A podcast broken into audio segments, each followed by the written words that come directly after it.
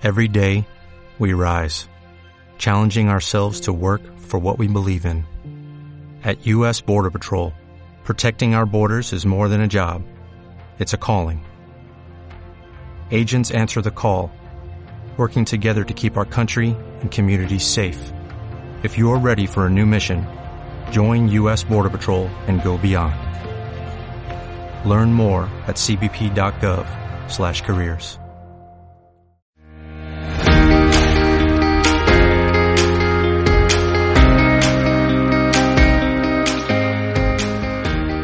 Bienvenidas al podcast de Bel Kashmir, un espacio para mujeres a las que nos gusta vernos y sentirnos bien, tanto por dentro como por fuera, que disfrutamos con lo sencillo, con lo natural y que vivimos nuestra vida con pasión. Mujeres a las que nos gusta viajar, reír, charlar, comer rico y comprar bonito. Mi nombre es Adriana Poveda y en este podcast compartiré contigo ideas, consejos y descubrimientos que transformen tu vida y consigan sacar tu mejor versión. Vamos allá.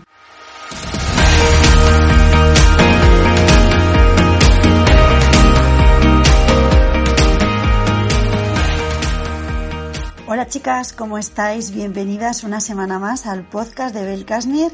Bueno, ya estamos a 17 de junio, se acerca el veranito, vamos avanzando en las fases de desescalada, hace buen tiempo, así que bueno, parece que todo el mundo va estando de, de mejor humor, todo el mundo está más contento, al menos yo sí y espero que, espero que vosotras también.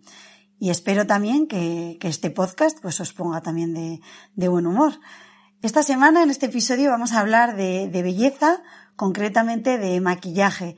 Es un episodio muy especial porque tenemos como invitada a Natalia Belda.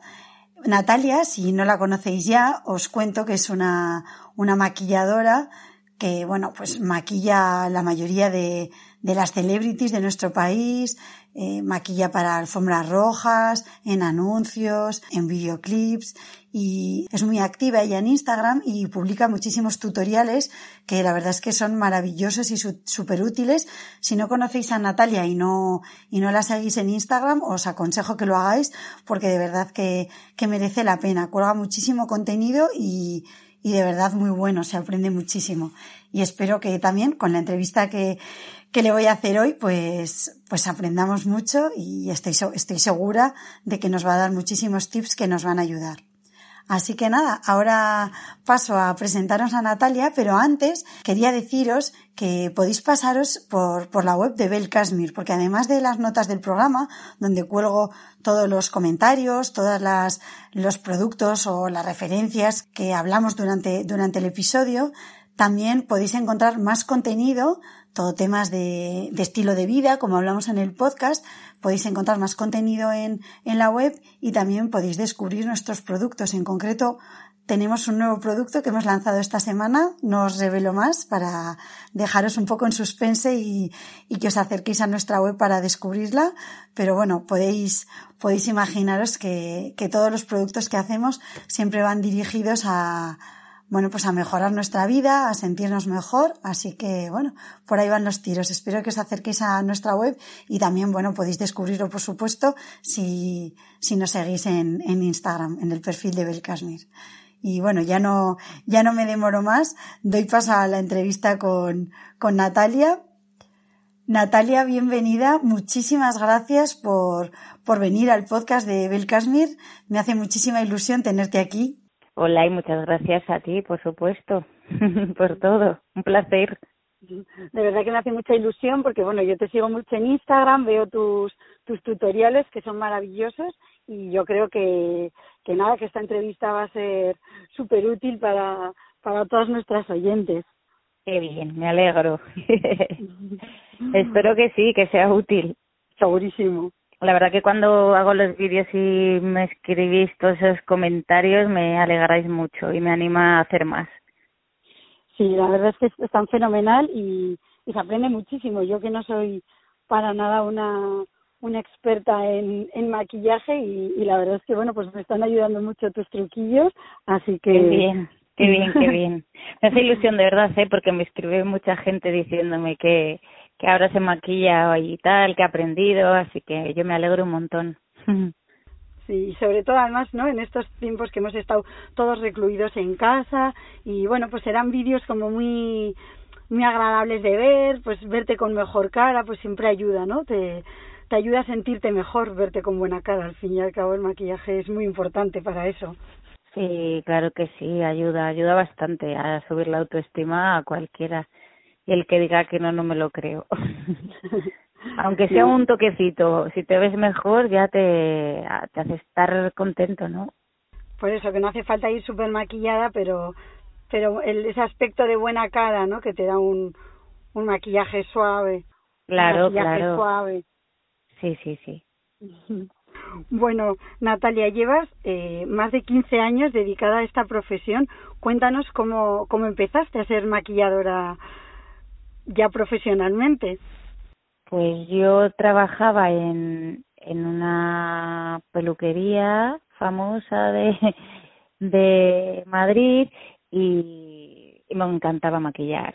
Entonces me ponían siempre a maquillar y, y decidí que, bueno, ya desde pequeña ¿eh? iba a clases de dibujo, maquillaba a todo el mundo con las pinturas de mi madre, me maquillaba yo, eh, bueno, hacía ahí mis pequeños pinitos y nada, luego después, pues eso, empecé a, hice un módulo de estética de grado superior porque no sabía bien qué estudiar y de ahí me puse a trabajar con una de mis tías que, que era esteticista y nada, a mí lo que más me gustaba era el maquillaje y a la gente le gustaba mucho cómo maquillaba, entonces me llevaban por todos los salones de, de esta cadena de peluquerías eh, los sábados a, hacia los salones con más trabajo a maquillar, me ponían en un sillón y me ponían ahí todo el día a maquillar a gente. Y yo estaba feliz y la gente pues le gustaba mucho, entonces pues ahí ya me di cuenta que realmente me gustaba maquillar y, y peinar para, bueno, me gustaría como dar un paso más, y no en un salón, sino pues veía las revistas y tal y me gustaba. Y decidí arriesgarme. Me lancé, dejé el trabajo y me fui a hablar con una agencia de maquilladores y, y ahí me puse, me dieron la oportunidad de empezar porque bueno, yo no tenía material y ellos me ayudaron con, con pequeños trabajitos y demás y poquito a poco pues fui conociendo más fotógrafos, fui haciéndome mi material y ya pues empecé a trabajar para para las revistas y bueno, es todo como hay que sembrar mucho para luego recoger, hay que trabajar mucho y, luego ya pues todo se va dando. Bueno, pero este es el ejemplo, ¿no? De que al final el que el que se esfuerza y el que persigue sus sueños lo, lo consigue, porque supongo que no era cuando tú empezaste a maquillar, eh, imaginarte maquillando a, bueno, pues digamos las, las celebrities más importantes de, de nuestro país, para las grandes campañas publicitarias, para las alfombras rojas, pues no sería algo realista, ¿no? Soñar con eso y sin embargo, pues, pues lo has conseguido y es lo que haces. Sí, no, la verdad que no era, bueno, yo es que siempre he confiado, nunca, nunca he tenido como eh, grandes sueños, sí he tenido muchas ganas, ganas e ilusión, pero nunca he proyectado como a, a ¿sabes? o a, ojalá algún día maquille a, a Penélope Cruz, no, o sea, claro que luego ya una vez metida en esto sí lo he pensado, pero no, pero cuando empezaba, no, cuando empezaba me, me, moría de ganas de trabajar y de y de hacer cosas bonitas más que de aspirar a, tal.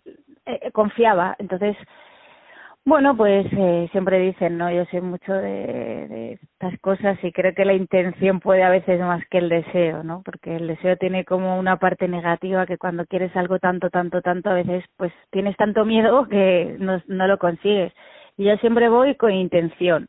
O sea, quiero coger un bote y lo voy a coger, no deseo cogerlo. Entonces, bueno, pues he tenido suerte o lo que sea y, me ha ido bien, bastante bien. Estoy muy contenta y me siento muy afortunada por por todos los trabajos, por todas las experiencias que he vivido, que he tenido de viajes, de situaciones increíbles, que si en este trabajo no las hubiera tenido. Entonces, a día de hoy, cada día me levanto y me siento muy afortunada, pero sí que tengo que decir que es un trabajo que es muy sacrificado, muy duro y que hay que trabajar mucho, sacrificar muchas cosas que cuando eres joven pues ahora claro, pero cuando eres más joven te cuesta más, ¿no? Perderte el cumpleaños de tu mejor amiga o un fin de semana con de vacaciones con tus amigas o pero bueno, yo no sé, te sale, te sale porque te gusta realmente, o sea, es vocacional. Y creo que la gente que hacemos un trabajo que realmente es vocacional y que nos levantamos por las mañanas con ganas de, de ir a trabajar es, es una vamos es una fortuna. No sí al final es el digamos lo que dices no la gran suerte y el gran deseo de todo el mundo trabajar y dedicarte a algo que realmente te gusta.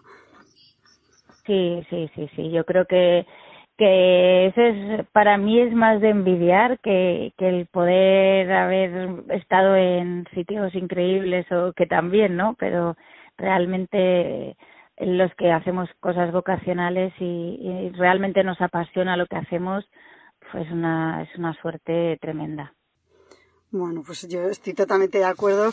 Creo que los que nos dedicamos eso en el día a día, lo que, lo que nos apasiona, pues somos afortunados y, y eso, por mucho esfuerzo que te cuesta, al final, como dicen, sarna con gusto no pica, ¿no? Y, y todo trabajo lleva sacrificio y lleva esfuerzo, porque evidentemente para avanzar es lo que es lo que toca, pero hombre, hay gente que que no está haciendo su trabajo de vocación y tiene que hacer un sacrificio tremendo y un esfuerzo tremendo de condiciones extremas y todo, o sea que no no nos podemos quejar, pero sí que es lo que siempre digo, que al final aquí tampoco, o sea, que hay que trabajar, ¿eh? Para, para llegar, que no es, hay muchos factores, ¿no? Yo creo que es un poco factor suerte, también es factor aprovechar el momento, estar atento, tener muchas ganas, mucha predisposición y bueno, pues son una serie de factores, por supuesto tener talento, obvio, pero pero yo creo que hay como por muy bien que maquilles, tienes que tener como otras características que se tienen que dar para que igual puedas estar en mi posición de tener la suerte de estar maquillando a, a tanta gente. Y toda esta trayectoria de la que estamos hablando se, se concreta ahora en, en un libro que, que estás a punto de sacar, Cuéntanos un poco, Natalia, porque supongo que esto es como el, resumen de, de, todos esos años de carrera, de todo lo que has aprendido y todo lo que quieres transmitir, ¿no? Cuéntanos un poco sobre ese libro que, que vas a sacar. El libro se llama Maquillate, que es, eh, bueno, pues se me ocurrió el nombre como un poco, es maquilla y luego un punto y una T grande, por no poner maquillate, porque no es solo maquillate, es de maquilla a alguien o maquillate tú eh, juego un poco con, bueno, me hizo gracia y, lo hice así, ¿no? Porque quise hacer un libro que, que fuera como para, para todo el, para la, todo el mundo, ¿no? Gente que, eh, pues, eh, alguien a nivel usuario en su casa que se quiera como aprender a maquillar y entienda como conceptos como de diferenciar corrector, iluminador, ese tipo de cosas que yo creo que la gente no tiene muy claro. Entonces, eh, es un nivel muy básico donde yo cuento con mis palabras y lo que yo lo que yo sé y lo que yo hago pues a, maquillarnos de bueno para que eso para que todo el mundo lo pueda tener acceso y la gente que sea maquillador y que esté empezando pues también que aprenda cosas que me imagino que que sacarán trucos o compañeros míos alguna cosa que yo hago y que ellos no pues también. Pero sí es es bueno más que trayectoria sí bueno es es mi trayectoria es como yo yo hago las cosas y explicadas creo que de un modo sencillo como como yo intento transmitir en los vídeos que hago y, y tal y un poco como de tú a tú como si te lo estuviera contando una amiga para que sea más ameno. Y nada luego la estética está muy cuidada porque para mí era muy importante que tuviera un equilibrio entre bueno, un libro didáctico que puedas aprender, pero es que yo no conozco ningún libro y menos así aquí que que mm, que esté como que sea muy bonito, que, que la gente quiera tenerlo como pues algunos libros que tienes en casa de decoración que quedan bonitos. que tienes encima de la mesa, ¿no? Del salón, de lo bonitos que son. Eso es, entonces a mí me apetecía mucho tener esto porque creo que también es una manera de, de, que te pueda apetecer tenerlo o que pueda ser un regalo bonito para una amiga o para alguien porque bueno, si no en internet pues ya se encuentran muchas cosas, entonces para hacer un manual de maquillaje no tenía para mí mucho sentido, quería como cuidar mucho la estética y a la vez que pues eso tener un equilibrio entre que sea bonito y que y que sea útil. Y bueno, a ver, ya me daréis vuestra opinión. Yo, estoy muy contenta porque me ha costado muchísimo, muchísimo trabajo. O sea, de verdad que solo la gente que está cerca de mí sabe lo que me ha costado esto y, y ahora lo veo que el otro día estuve en la imprenta y bueno, o sea, es que no podía estar más emocionada, más feliz. Eh, primero porque me encantan los libros y vivir todo el proceso de lo que es una imprenta, me explicaron cómo se hace todo, aluciné y me pareció increíble pero luego encima, claro, ver ahí algo que has hecho tú era como muy emocionante y eso que que bueno, estuvimos viendo las pruebas de color y tal para para el libro y no lo vi, o sea, todavía no lo he visto terminado del todo, no lo he visto con la portada, o sea, lo he visto ya impreso, pero no hecho. Entonces era ya como de, ¡buah! El caramelo en la boca, pero no, era como Dios. No, la miel en los labios se dice, ¿no? Sí, sí, sí, sí. Joder, tengo muchas, muchas ganas. Yo de verdad que creo que cuando tenga el libro en la mano voy a llorar. O sea, para mí es como mi hijo. Todo el mundo que ha escrito un libro lo dice, que, que al final es casi como un hijo de, del esfuerzo y del tiempo que, que requiere, ¿no?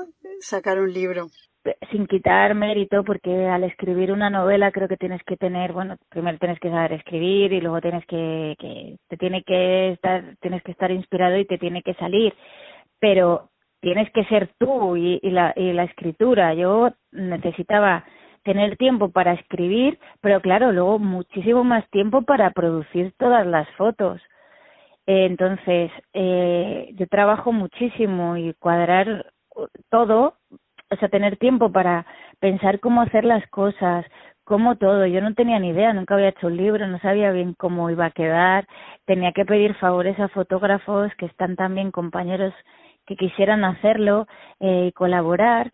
Eh, están también hasta arriba de trabajo, modelos que quisieran colaborar, cuadrar todo era bueno, o sea, como, no sé, un acontecimiento y, y por eso también ha sido como más laborioso y más costoso para mí, porque no era solo el hecho de escribir, es el hecho de cuadrarlo todo y que luego encaje, porque claro, han colaborado diferentes fotógrafos, yo iba haciendo fotos, pero yo no sabía cómo iba a ser luego la maqueta del libro. Y bueno, encontré a una chica maravillosa que se llama María y que me ha hecho feliz porque para mí la maqueta del libro, como os he explicado, era un factor, bueno, pues el 80% del libro casi. Es muy importante la maquetación, yo tenía tenía muy claro lo que quería, pero lo tenía en mi cabeza, no sabía hacerlo. Y ella me, me entendió perfectamente y, y ha hecho para mí un trabajo impecable. Así que estoy feliz. La, la, verdad es que lo que lo que has adelantado que he visto yo en Instagram tiene buenísima pinta y nada, estamos deseando que salga para, para poder verlo ya. Pues el 2 de julio ya está. El 2 de julio, fenomenal. Pues nada, lo apuntamos, lo, lo pondré también en las notas del programa para que, para que todas nuestras oyentes puedan ir ahí y pondré los enlaces para que, para que puedan comprarlo porque la verdad es que tiene una pinta buenísima y además hoy nos vas a avanzar algunos de esos truquillos que luego podrán completar en el libro. Y ahora ya, Natalia, te voy a pedir que entremos un poco en, en harina y nos des algunos trucos de maquillaje para, para que todas nuestras oyentes, bueno, pues les pueda servir, ¿no? Todos estas, estos trucos, la forma de aplicar producto y así, en las que muchas veces, pues nos equivocamos o no lo hacemos correctamente y, bueno, pues marca la diferencia entre salir a la calle con buena cara o no tan buena, ¿no? Entonces, a ver si, si nos puedes ayudar un poquito a, a estar más guapas. Lo primero te quería preguntar, Natalia, cuando, ¿Cómo preparas la cara? Porque siempre pensamos que, bueno, pues el maquillaje es lo importante, pero muchas veces lo importante es que, que, la piel en sí misma esté bien preparada y esté bien antes de aplicar el maquillaje, ¿no? Entiendo. Dinos cómo preparas tú la piel antes de empezar a aplicar el maquillaje. Pues a ver, yo cuando voy a maquillar miro la piel, miro a ver cómo está y, y valoro el tiempo que tengo, porque eh, por desgracia no tenemos mucho tiempo muchas veces. Pero bueno, eh, si, si cuento con tiempo y tal, pues igual puedo poner una mascarilla, parches en los ojos. Normalmente mascarilla viene en la piel limpia, bien normalmente pues las modelos, las actrices suelen tener la piel cuidada y, y no hace falta a lo mejor poner una mascarilla como tal. La limpio, limpio la piel, hidrato y sí que me gusta poner parches en los ojos que descongestionen e hidraten un poquito las arruguitas y mientras hago el pelo, pues eh, ya cuando peino, luego ya después empiezo a maquillar, quito los parches. Y a mí me gusta poner aparte de la crema que elijo en función de, la piel eh, normalmente utilizo una que, que sea un poco polivalente para todo tipo de pieles y cremas que, que bueno, que, que dejen la base de maquillaje bonita, que no, que no la no hagan bolitas, porque a veces que las fases de la, de la crema hidratante y del maquillaje no casan y bueno, más de una vez os habrá pasado que salgan como bolitas en la, en la piel. Entonces, pues claro, yo ya más tengo mis productos testados para que eso no me, no me suceda, pero sí que me pasa que alguna vez pregunto y no, yo ya llevo mi hidratante y al final tengo que acabar limpiando la piel porque, porque no, no encajan. Entonces eso, pues es muy importante siempre tener muy bien hidratada la piel y, y, y, yo pongo contorno de ojos también después de los parches y contorno de labios e hidratante labial. O sea, cuido todo mucho porque la piel tiene que estar perfecta para, para que un maquillaje luzca bonito. O sea que antes de empezar tomamos nota piel muy limpia e hidratada, ¿no? O sea, por lo que has dicho, hidratación de cara, de contorno, de labios, todo hidratado antes de empezar y tienes tiempo y es para ti y tienes los labios secos, pues te haces un peeling de los labios y luego te pones hidratante y mientras te vas maquillando vas, va actuando todo eso. Y, por ejemplo, una vez que ya, bueno, ya tenemos la, la piel preparada, eh, llega el momento de la base de maquillaje y esto me parece a mí uno de los de las partes más complicadas. ¿Cómo elegimos bien una base de maquillaje? Porque yo creo que aquí es donde más errores cometemos en, en elegir la base. Yo leí una vez, lo que pasa es que no me acuerdo exactamente de, de la cifra, pero decían que cada mujer se gasta al año, no sé, ciento y pico euros en bases de maquillaje porque no consiguen encontrar la adecuada. ¿Qué nos recomiendas para encontrar nuestra base de maquillaje adecuada a nuestra piel? A ver, yo tengo que decir que ya hoy en día, por suerte, contamos con un montón de, de productos que, que van bien. O sea, ya es muy difícil equivocarte de manera muy como no como antes que yo me acuerdo que se veían auténticas máscaras por por la calle a mucha gente de textura y de color pero ya hoy hoy en día está muy logrado lo que pasa que mi consejo siempre para no fallar, para evitar esto, es que antes de compraros la base de maquillaje, vayáis a un sitio y pidáis por favor que os la prueben. Y notéis la sensación, eh, cómo os queda, porque a lo mejor en la mano la veis muy bonita, pero en la piel, las manos a veces no tienen el color que tiene el rostro, entonces ya ahí nos cambia y después la textura no es la misma, a lo mejor de la mano que de la piel y pasan las horas y, y se te ha caído o te da mucha grasa. Si no queréis margen de error, mi consejo es que por favor os la pidáis eso, oye mira, me la puedes probar, es que estoy harta de gastarme dinero, que yo entiendo que el maquillaje es carísimo y oye, pues mm, no cuesta nada, ya hay un montón de sitios que vamos, no creo que haya problema en, en probar las bases y, y así pues te aseguras que en tono y en textura vas a acertar. ¿Y en tono cómo debería ser? ¿Del mismo color, un poquito más oscura? Yo siempre le aconsejo medio tono por encima de tu tono. ¿Por qué? Porque después al poner eh, un iluminador o un corrector como para dar puntos de luz, se nos ya se nos va a quedar la piel ¿sabes? Eh, de nuestro tono. Y con la base en medio tono o un tono más oscura, vamos a tener como ese contraste de claros y oscuros al poner el corrector. Y luego, bueno, después de, después de la base, o bueno, incluso antes, yo he visto en tus tutoriales, esto nos lo puedes contar un poco, sueles aplicar como un fluido para dar sensación de buena cara. Cuéntanos esto un poco, cuál es este truco tuyo.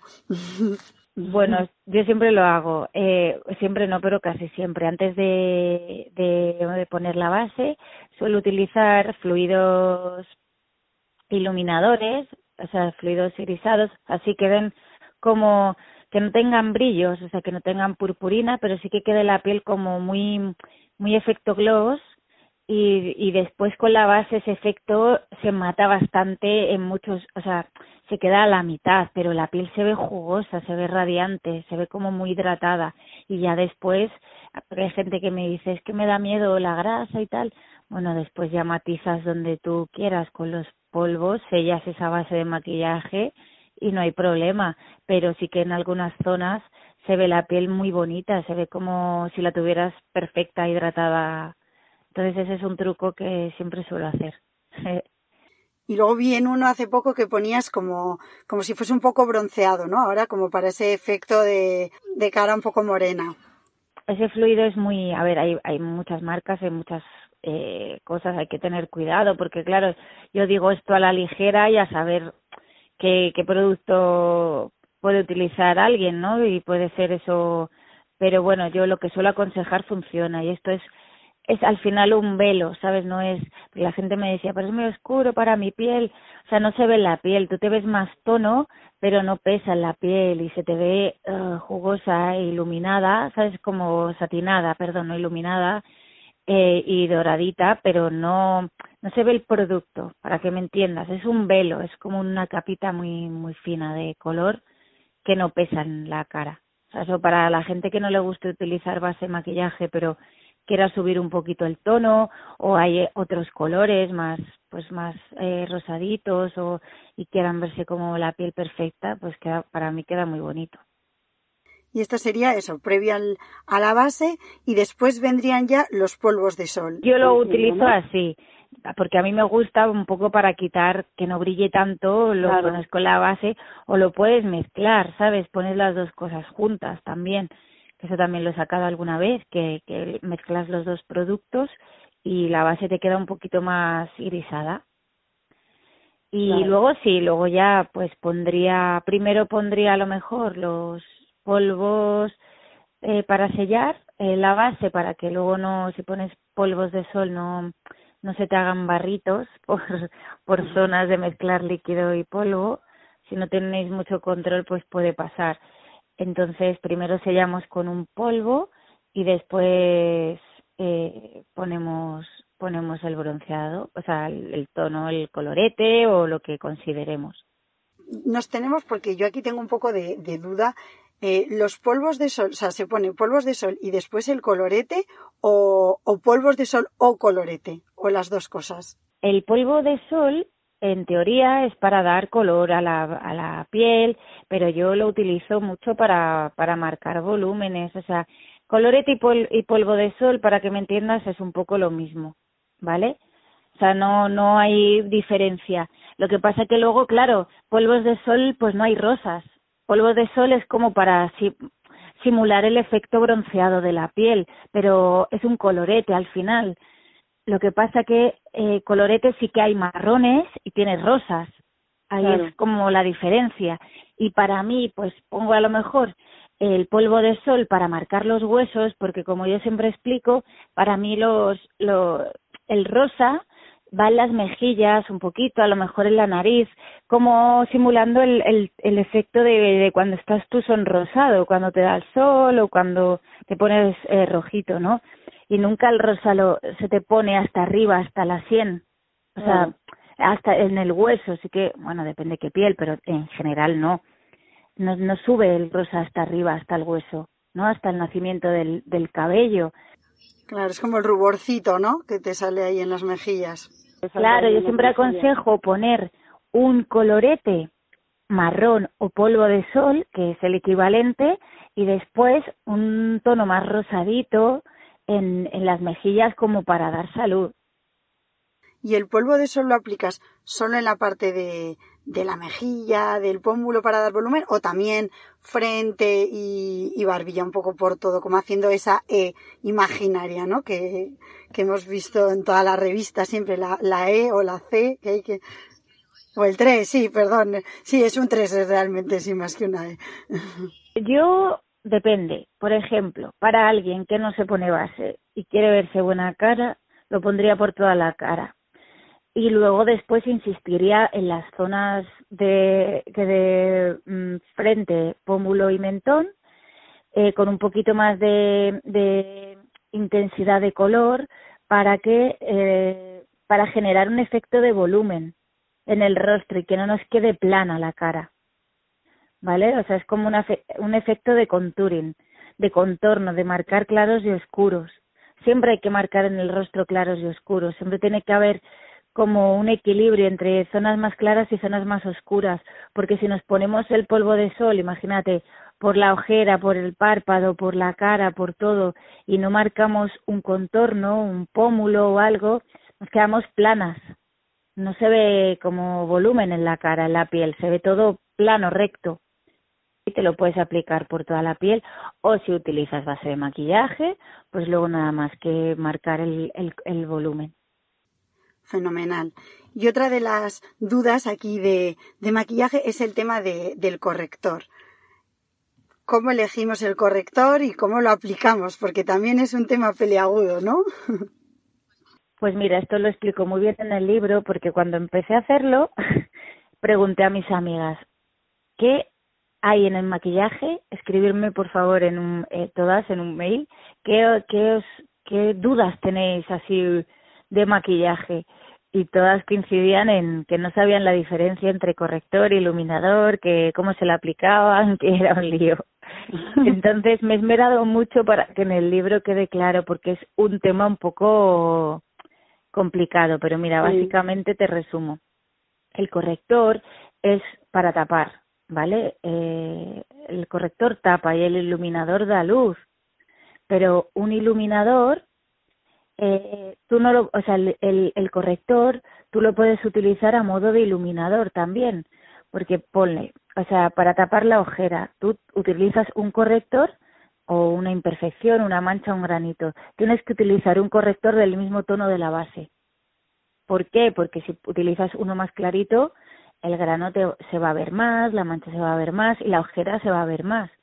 Entonces, utilizas tu base de maquillaje, después te pones el corrector del mismo tono de la base y luego, si quieres, con un corrector más clarito puedes dar puntos de luz en el extremo del ojo, en las aletas de la nariz, en la nariz, en como en el entrecejo y en la barbilla. Entonces estás utilizando ese corrector más claro a modo de iluminador, pero es un corrector. Pero estás dando luz, ¿entiendes?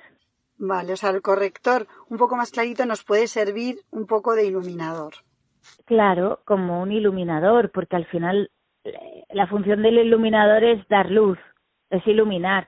Lo que pasa que un corrector nunca va a tener la textura de un iluminador satinado, con brillos, con purpurinas, en crema, en polvo, en, ¿sabes? El corrector siempre va a tener como la textura más densa o más o más ligera, según el corrector que sea, pero como más textura de base de maquillaje. Y el corrector puede ser de un millón de, o sea, el iluminador puede ser rosa, eh, verde, morado, eh, de, mil colores y, y, lo puedes poner en muchas zonas de para dar como brillo, para para dar luz, si es clarito, pero por ejemplo un iluminador que tenga en crema que sea con un poquito satinado, no te lo puedes poner en la ojera porque la ojera te va a salir por cinco y aparte que no te la va a tapar. Entonces, esa es básicamente la diferencia de corrector e iluminador. O ese efecto como ojos de panda, ¿no? Que también es como que sale a veces en, en las fotos cuando alguien se pone un corrector como muy claro en... Yo siempre aconsejo utilizar un corrector, pues eso, medio tono de nuestra base. La base de maquillaje medio tono. Si utilizas ya mucho más claro te puede pasar ese efecto de panda. Claro, pues nada, ya tenemos aquí otro truco. Y luego, bueno, ya lo último sobre el tema del corrector. Eh, antes, con el tema de los granitos y las rojeces, siempre se utilizaba como unos correctores verdes. ¿Eso se sigue utilizando? ¿Realmente hay que usar el tono verde para tapar las rojeces y los granos o, ya no? Hay un montón de correctores. Eh, hay lilas, eh, hay color tonos albaricoques, hay verdes. Eh, yo no los utilizo, pero hay mucha gente que sí, sí que claro que valen para tapar rojeces.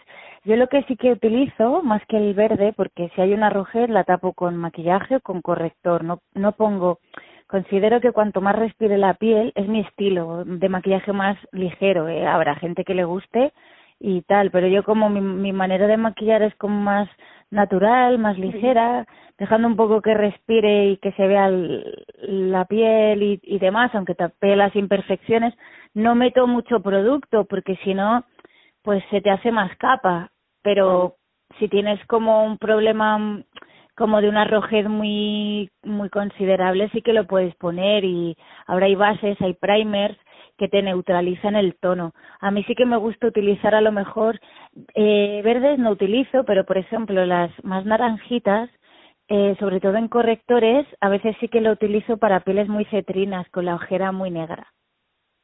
Eso sí que me, me gusta, pero verde, lila y todo eso no, o amarillo no, no, no, no pongo tanto, pero sí, sí que hay ahora de todo, correctores, primers, hay de todo. Vale. Bueno, entonces ya para unos maquillajes un poquito más densos, digamos, ¿no? Porque cubre más. Bueno, según qué producto. Hay primers que no que no son muy muy gruesos, pero bueno, eso ya es como un poco más personal y si alguien quizás tenga la piel muy roja y, y utilice como un primer verde como para neutralizar. Luego hay primers que son como más blanquecinos, que, que esos son más neutros como para todo tipo de pieles que también ayudan a fijar el maquillaje.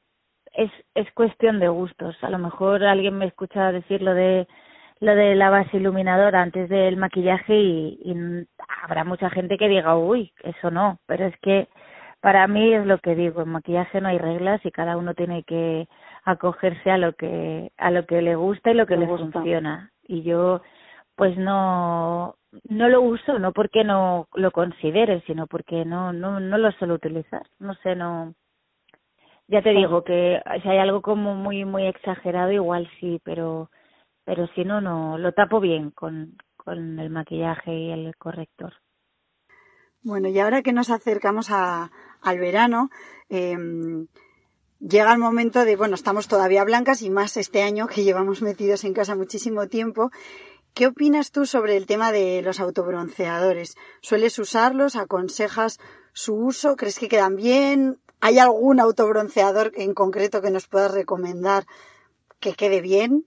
Pues mira, sí. yo eh, yo no los suelo utilizar porque eh, para trabajar no no los no sé, no los utilizamos no pones a nadie. Si necesitas poner a, ese, alguien un poco más moreno en el en el momento pues le pones con con maquillaje o con productos pero yo no puedo coger a una cliente y ponerle un autobronceador porque eso es una cosa o sea eso le va a durar eso es una cosa que no me a mí no me compete. Pero sí que para mí por ejemplo yo no lo suelo utilizar. ¿por qué? porque bueno, a mí normalmente suelo tener algo de tono, no este año no, obviamente, estoy blanquísima, pero normalmente tengo tono porque, bueno, voy mucho, todo lo que puedo al mar, que me gustan mucho los deportes de agua, entonces me da el sol.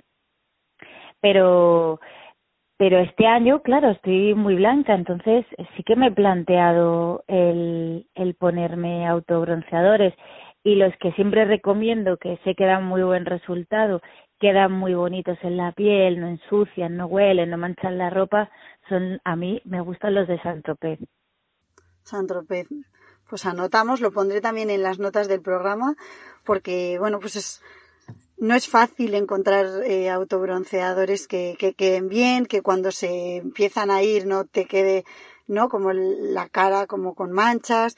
El autobronceador siempre es algo complicado también de elegir. Estos son maravillosos para mí Ahora, claro, hay que poner poco, hay que saber aplicarlo, hay que, pero bueno, es, como muy ligerito y no, no deja mancha, no deja residuos y bueno, es que creo se, se dedican a esto y para mí lo hacen muy bien. Y luego, bueno, otro truco que, te quiero preguntar es si queremos, eh, aun llevando un, un, maquillaje pues natural, ¿no? Para, para el día a día, pero queremos un poco que nuestros ojos pues parezcan más grandes, que se vean más bonitos. ¿Algún truco que nos puedas dar? A mí yo siempre aconsejo rizar las pestañas y poner mucha máscara, porque eso abre mucho la mirada. Entonces a lo mejor si no te apetece maquillarte ni sombras ni nada, eso ya te, te abre el ojo y si nos puedes recomendar también una buena máscara, porque también me parece otro de los productos complicados, porque muchas veces se secan enseguida o salen grumos o no quedan bien. Hay como 100.000 ofertas. Caras de pestañas. Eh, me preguntaba hace poco una chica, porque yo utilizo mucho la, bueno, utilizo excéntrico de Armani, que me encanta, hace unos pestañones tremendos y no hace, no hace grumos. Es bastante consistente y densa. Considero que, que le va bien a todas las pestañas. Me, gusta alternarse, pero si quiero resaltar mucho las pestañas, utilizo esta Armani excéntrico.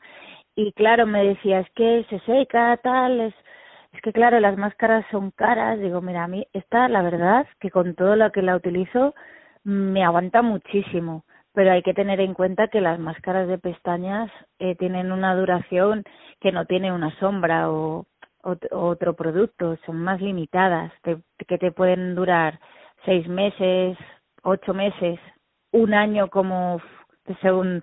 Y luego te quería preguntar, Natalia, de lo que tú ves en la calle, ya no, no las, las modelos o las actrices a las que tú maquillas, pero en la calle, ¿cuáles son los errores más comunes que tú ves que, cometemos en general las mujeres de maquillaje.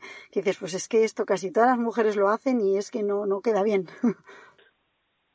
Ostras, pues no lo sé, no sabría decir. Yo creo que ya la gente más o menos va bastante bien maquillada. Yo creo que lo que más eh, fallo hay a lo mejor es en el eyeliner, en las rayas del ojo, que a veces eh, no llegamos a la base de las pestañas y siempre eh, o sea, hagas una línea para remarcar un poquito más la base de las pestañas o un eyeliner, esa línea tiene que ir siempre a ras de la pestaña, no puede haber un hueco blanco entre la pestaña y la, y la raya, porque es, si no es rarísimo y eso sí que me, me choca mucho. choca. Sí, sí, sí. O sea, tiene que ir muy, muy bajita, ¿no? Justo donde van las pestañas. Eso es, siempre. No, no puede haber hueco tiene que, que ver, o sea, es igual que la línea del agua, tiene que llegar bien a la base de las pestañas, no puede haber una línea y luego un hueco de pestañas y luego una raya por debajo de las pestañas. Claro. ¿Sabes? Porque no, porque eso no, no, no consigues nada con eso, no consigues que te caiga más el ojo, pero no consigues intensidad, encima estás haciendo el ojo más chiquitito. Eso, eso sí que hay que, que trabajarlo bien y, la, y el eyeliner, ¿desde dónde lo, tenemos que empezar? Porque también esa es una duda que he leído en algunos de los comentarios que te deja la gente, si, si hay que empezar como desde el lagrimal, más adelante, donde empiezan las pestañas. El eyeliner es un mundo, o sea, es para hacer un podcast pero depende del ojo. Depende del tipo de ojo, si tu ojo es más redondo, pues empiézalo más a mitad de ojo para que no te caiga, porque si no, si empiezas desde delante, te lo vas a hacer caído el ojo, más redondo. Entonces, eh, la función un poco del eyeliner es alargar el ojo y, y rasgarlo, abrirlo, ¿no? Entonces, si tú tienes el ojo muy redondo y te lo haces siguiendo tu ojo, se te queda el ojo más canica, porque aún estás marcando más tu redondez. Claro. Entonces, bueno, pues dependiendo un poco, dependiendo el tipo de eyeliner que, que quieras, si quieres, bueno, pues hacerte un poquito rasgar el ojo, pero no marcarlo mucho. Si quieres llevar un, un eyeliner súper marcado, entonces pues sí que es mejor empezar desde delante. Depende. Y ya para terminar, terminamos con el tema de los labios, que nos queda pendiente. Eh, para elegir el color de labios que más te favorece, ¿hay alguna regla o, una recomendación que tú creas para, por ejemplo, pues para la gente que tiene este tono de piel o este tono de, de pelo, pues le van más los colores más oscuros o más claros? No sé si aquí nos puede recomendar. El color de labios no está marcado por, por el color de pelo o el color creo que es una cuestión de ánimo, de que lo que te apetezca ese día, de gusto, de sí que es cierto que hay colores que no que no encajan, pero pero no, pero eso yo creo que tú, que la persona misma se lo ve si le resalta o no, por mucho que le guste el color. Hay tonos más naranjas que amarillan más los dientes, hay que tener en cuenta eso únicamente, ¿no? Y tonos que te pueden apagar más tu tono o que te pueden subir más eh, pero no hay como yo no soy partidaria más hoy en día bueno hoy, hoy en día no porque con las mascarillas no nos podemos maquillar mucho los labios pero bueno si quitamos este pequeño inconveniente hay un montón de colores o sea hay morados negros las chicas jóvenes llevan los labios de cualquier color y bueno pues hay algunos que favorecen más otros menos pero no hay nada que yo lo que sí que tengo en cuenta es que no amarillen mucho el diente sabes bases como muy naranjas muy rosas chicles que a lo mejor o sea rosas mataditos que hay que tener como cuidado y pues ese tipo de como labio borrado a veces pues no destaca eh, según a quién el factor de piel o si tienes una piel cetrina sí que subir un poquito el labio para sacar más contraste a esa piel pero bueno, y sí que os recomiendo un labial que le va a todo tipo de carnaciones y a todo tipo de edades y queda fabuloso, es el rojo favorito de mis favoritos, que es también de Armani, es eh, el número 400. Eh, el, me gusta mucho la barra mate, que es maravilloso el tono que tiene, le queda bien a todo el mundo, rubio, moreno, pelirrojo, eh, piel oscura, piel clara, es precioso el color. Está como buscado para eso, para que siente bien a todo el mundo a cualquier edad. Y luego también me gusta mucho la barra y el y el gloss, el dip maestro, que es como un gloss pero mate. Tiene como una textura terciopelada, yo creo que lo saqué en el primer vídeo. Que no queda mate mate de esto de piel mm, súper ultra seca en la boca, pero queda como un efecto terciopelado y tiene como mucho color y mucho densidad y da mucho volumen a la boca también. Pues mira, me ha respondido a mi última pregunta, que era justamente si creías que el rojo favorecía a todo el mundo, porque es un, un color que, que yo tengo, o sea, a mí me cuesta ponérmelo, me encanta, se lo veo a todo el mundo y me gusta en todo el mundo y luego mm, yo no, no consigo verme, entonces bueno, creo que a lo mejor es cuestión de, sí. O sea, yo me veo rara con el rojo, yo no me maquillo, o sea, yo soy de todo lo contrario a, a, lo que hago, ¿no? no me, me pongo un poquito de corrector, colorete y máscara de pestañas. Lo que pasa que, bueno, pues tengo un párpado muy muy naranja, todo el mundo siempre piensa siempre que llevo sombra, que voy, tengo como los rasgos como si ya fuera maquillada, a lo mejor no me maquillo por eso, porque ya parece que, o sea, ya me veo como maquillada, pero el rojo yo a veces me lo pongo, pero pero en contadas ocasiones, pero sí que, por ejemplo, cuando empezamos el confinamiento, antes de que se viera lo del rojo por todas partes, yo me, me empecé a pintar la boca roja para estar aquí, porque me veía mejor cara y me animaba y me di cuenta que el rojo, claro, ya empecé, bueno, hice el tutorial por eso, ¿no? Y luego ya me di cuenta que empezaron a sacar cosas de que el rojo, pues, eh, anima y tal, y es cierto que después de, de las guerras y todo, las mujeres se pintaban mucho la boca de rojo porque... Que es lo que más se vende, dicen, ¿no? Cuando hay tiempos de crisis, los, las barras de labio rojas.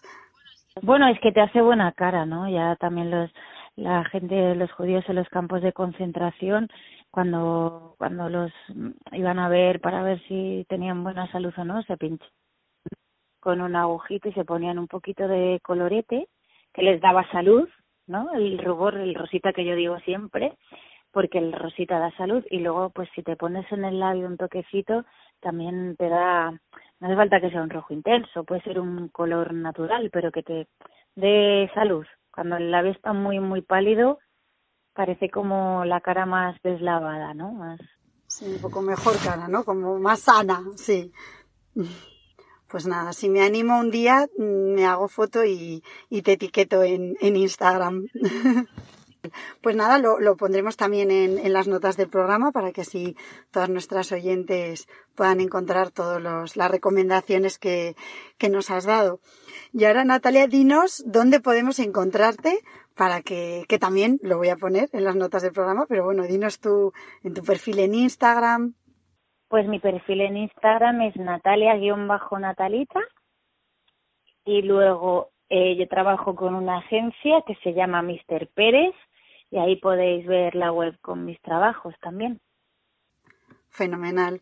Pues nada, dejaré todo para que la gente te, te pueda encontrar y, y te agradezco muchísimo que hayas estado hoy con nosotras y todos los consejos que nos has dado. Estoy segura de que a partir de ahora vamos a ir muchísimo más guapas. Muchísimas gracias a, a ti y a vosotras y espero que, que sirvan de mucho. Yo Seguro que sí. Seguro que sí. Y enhorabuena por el libro.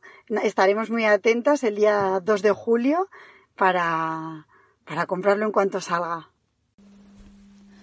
Bueno, pues hasta aquí el episodio de hoy. Espero que os haya gustado la entrevista con Natalia y espero que os haya sido útil y que hayáis aprendido. Yo la verdad es que me llevo muchos tips y espero que, espero que vosotras también.